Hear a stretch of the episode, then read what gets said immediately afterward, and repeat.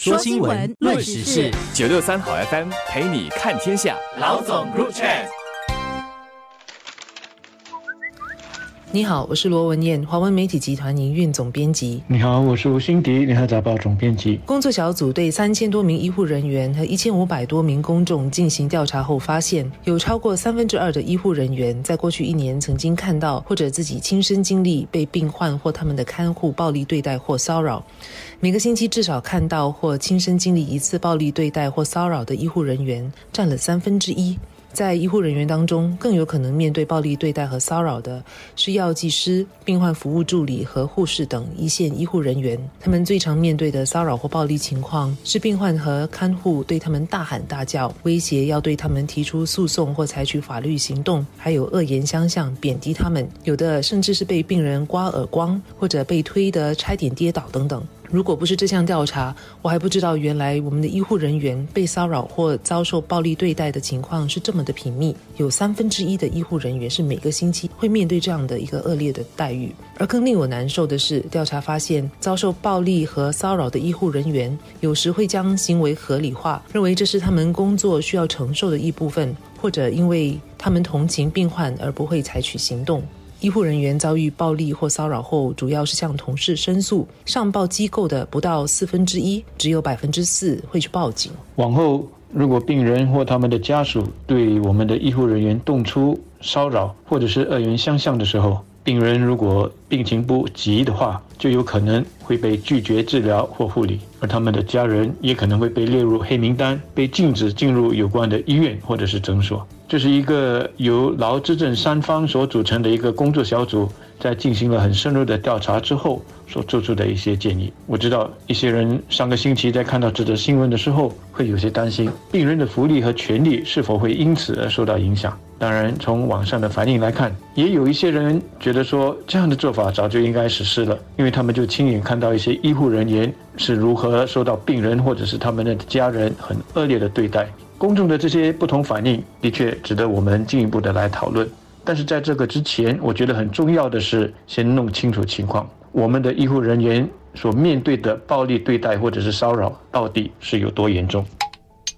要改善医护人员遭遇骚扰和暴力的情况，开展公众教育是至关重要的。调查也发现，公众和医护人员对于何谓骚扰其实是缺乏共识的。病患或看护不断地向医护人员反复提要求或投诉，其实是一种骚扰行为。但是有高达六成的公众并不觉得这是骚扰，因此确实有必要进行公众教育，让人们知道哪些行为是对医护人员的骚扰，甚至是暴力行为。在医护人员方面，刚才也提到了，遭受暴力和骚扰的医护人员有时会将这些被欺负的行为当作是工作的一部分，或习以为常，因此，同样的，医护人员也得懂得哪类的病患或看护行为，实际上已经是构成对他们的骚扰或暴力对待。而当他们遭遇这类情况的时候，他们该怎么做？还有哪些上报的机制和如何上报？卫生部控股将在今年下半年发起全国公共教育活动，鼓励医护人员、病患和看护之间建立积极的信任和尊重关系，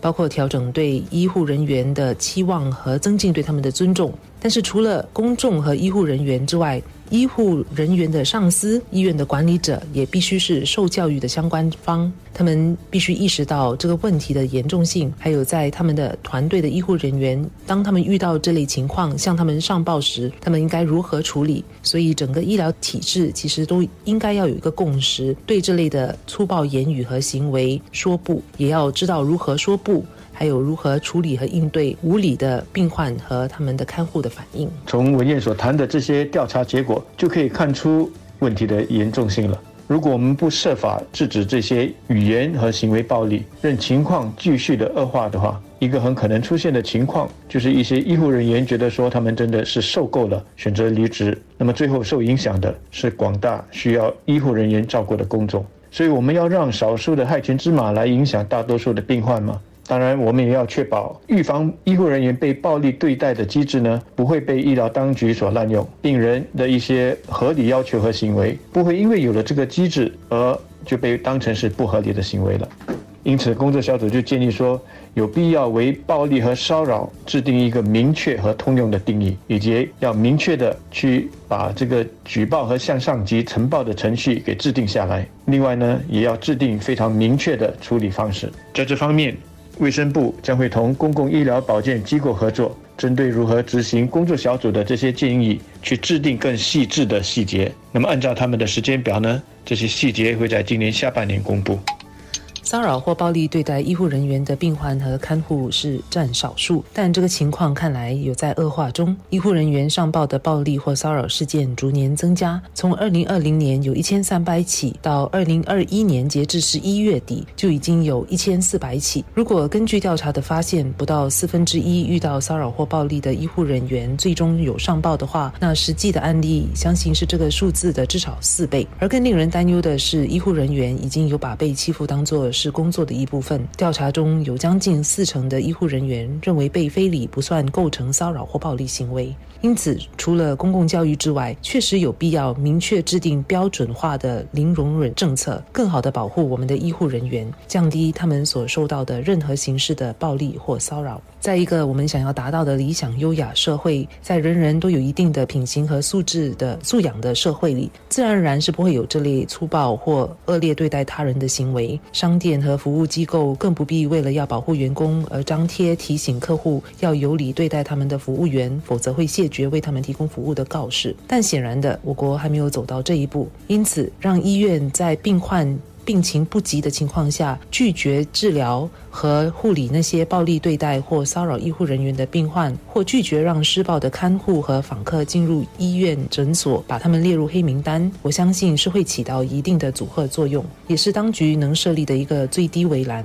让医院有一个比较明确的对策，能够更好的保护医护人员。其实。医疗机构拒绝为非常不讲理的病人提供医疗服务的做法，并不是首创。如果这种情况出现在私人机构，大家是能够接受这样的做法的。但是来到医疗机构，特别是公共医疗机构，有些人就觉得有些不安。我相信人们的这种不安，很有可能就是因为他们觉得说，不管怎么样啊。人命关天，拒绝治疗病人呢，好像是说不过去。但我们不要忘记了一个关键，也就是我一开始就有点出来的：当局会拒绝治疗、拒绝提供医护服务，是当病人的病情不紧急、不严重的时候。也就是说，当真的是来到人命关天的时候，当局是不会拒绝治疗的。所以这一点大家应该要放心。工作小组也好，卫生部也好，都没有说要立刻推行这个做法。其实也正是要再进一步的收集公众的反馈，这一方面呢，有助于建立共识，消除人们的